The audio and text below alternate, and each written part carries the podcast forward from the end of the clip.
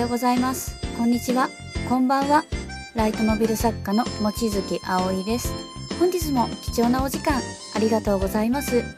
このポッドキャストは文章についてお話しさせていただいておりますけれどもあくまで自分の考え方ですので絶対的なものではないです。なのでぜひお茶やコーヒーを片手にリラックスして聞いていただけたらなと思います。もし文章に関する気になること質問等がございましたらアドレスがポッドキャストの説明文のところにございますのでそちらにご連絡くださいそれでは早速本題に入っていこうと思います本日はいただいた質問を整理させていただいてたところどうも1点気になることがあったんですね。あの枝葉と言いますかそのことあの技術面とかですねそういうことを気にされてる方が非常に多いような気がしたのでちょっと根本的なことをですねライトノベルとはそもそも何なのかということをちょっとお伝えさせていただけたらなと思います。であのもちろんこちら個人的な考え方です。で先ほどもちょっとお伝えさせていただいたんですけれども枝葉というのは技術面のことですねこの場合ですと。例えばどうやったら面白いストーリーを書けるのかとか書き続けるコツは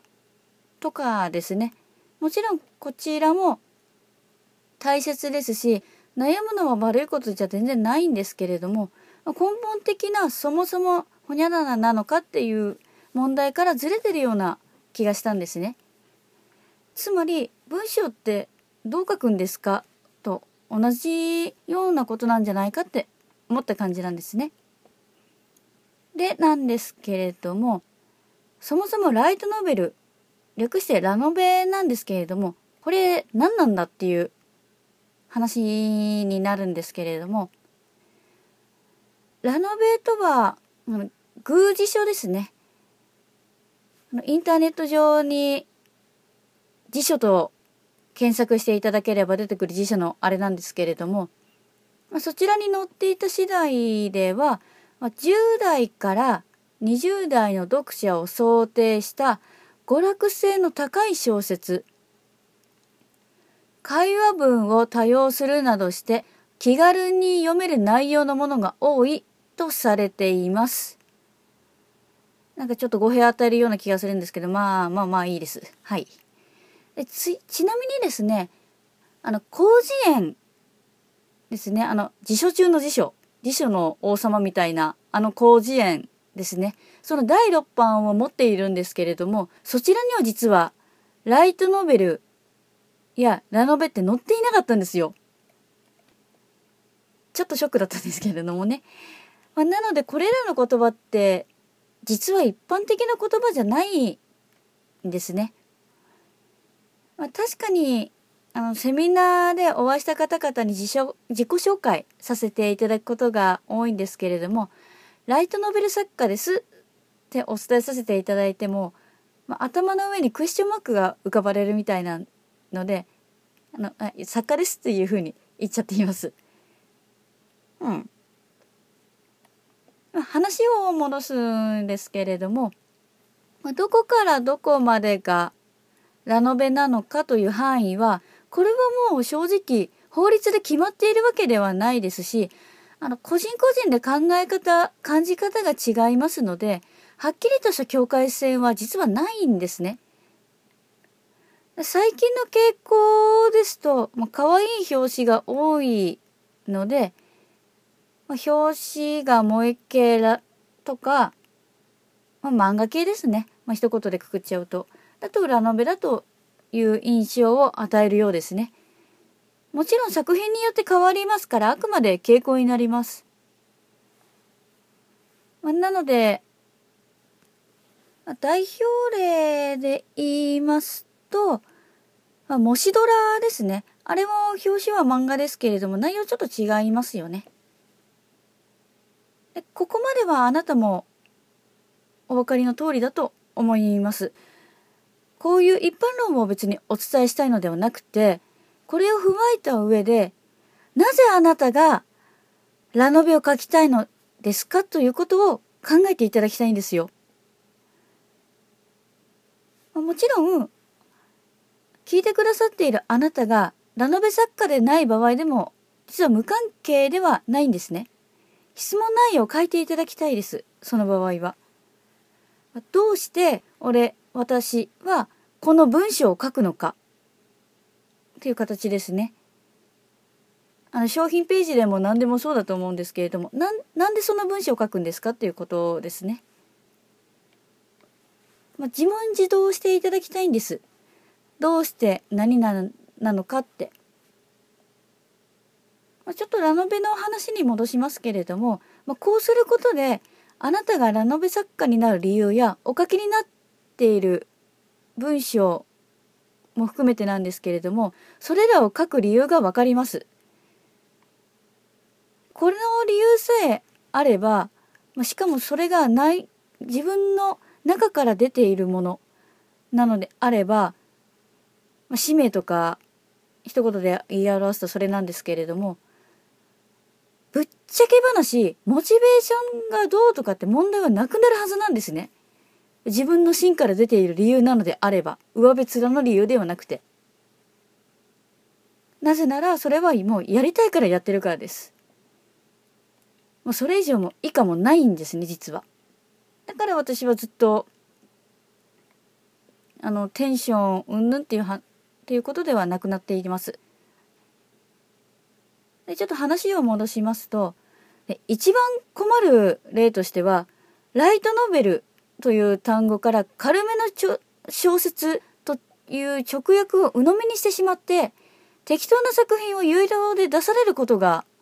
ちょっと一番困るなと思っているんですね。ネット上で無料に出している、まあ、ブログとかで公表されているのであれば別にかんあの構わないと思うんですけれどもちょっと考えてみていただきたいんですね。お金を出して買った書籍が妄想だらけで読めたもんじゃないとしたらどう思われますか？正直そんな作家さんの作品なんてもう二度と買わないですし、レビュー1ですよね、アマゾンの。ふざけんなーっていう感じの内容になると思うんですけれども。まあ、買う側ならわかる心理が売る側になってしまうと笑からなくなってしまうのはもうよくある話なんで別にしょうがないっちゃしょうがないんですけれども。で、このライトノベルの直訳である軽い小説というのはあくまで雰囲気が軽めなことを指すと自分では思っているんですね。扱うテーマによってはもしかしたらダークファンタジーになると思うんですけれども、まあ、この場合でも年齢指定がない種類でしたらそちらに当たるんじゃないかなとも思います。でその取っかかりがあくまでアニメ調の表紙なんじゃないかなって思ってるんですね。で先ほどちょっと出ましたけれども模試どれや、あの、模試のがいい例だと思うんですね。もちろんこれらの作品がラノベかといったら賛否両論あると思いますし、むしろこちらはビジネス書として読まれる方も多いと思うんですね。あとは読者さんによっては、小説としてお読みになる方もいらっしゃるかもしれないですし、それでしたらまた感じ変わりますよね。まあ、もちろんそのあたりは感覚の問題ですのでちょっと割愛させていただきますけれども、まとめさせていただきますとラノベとはアニメ調のイラストが多いために雰囲気があのとっとっかかりですね。が軽い作品であって内容非現実なものが多い。ゲームや漫画のように楽しむことのできる小説であるです。非現実というのは、まあ、異世界だったり現代ファンタジーだったり、まあ、つまり日常生活普段の生活して生活している分には起こり得ない現象や世界観のことを指しています。まあ、ハーレム状態とかそうじゃないかは書き手さんによりますので何とも申し上げられませんけれどもなので必ず萌え要素が入っているかどうかと言われればその辺りは正直よくわからないですね。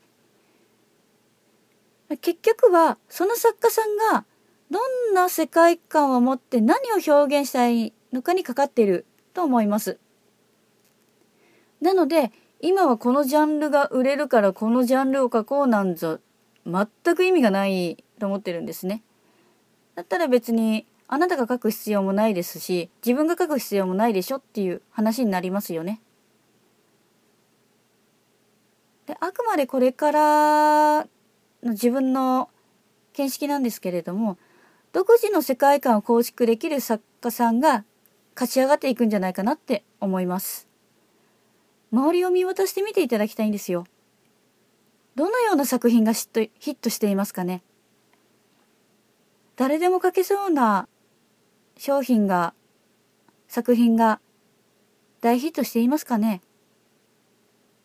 作家じゃなくても、何かしらの文章をお書きになるのであれば比べてみていただきたいんです。一体どんな文章が人の心に響いているのかというのを。本日は以上になります。いかがでしたでしょうか？少しでもあなたのお力になれたら幸いです。日はこの辺りで失礼させていただきますまたお会いいたしましょうあなたの人生に夢と希望がありますように。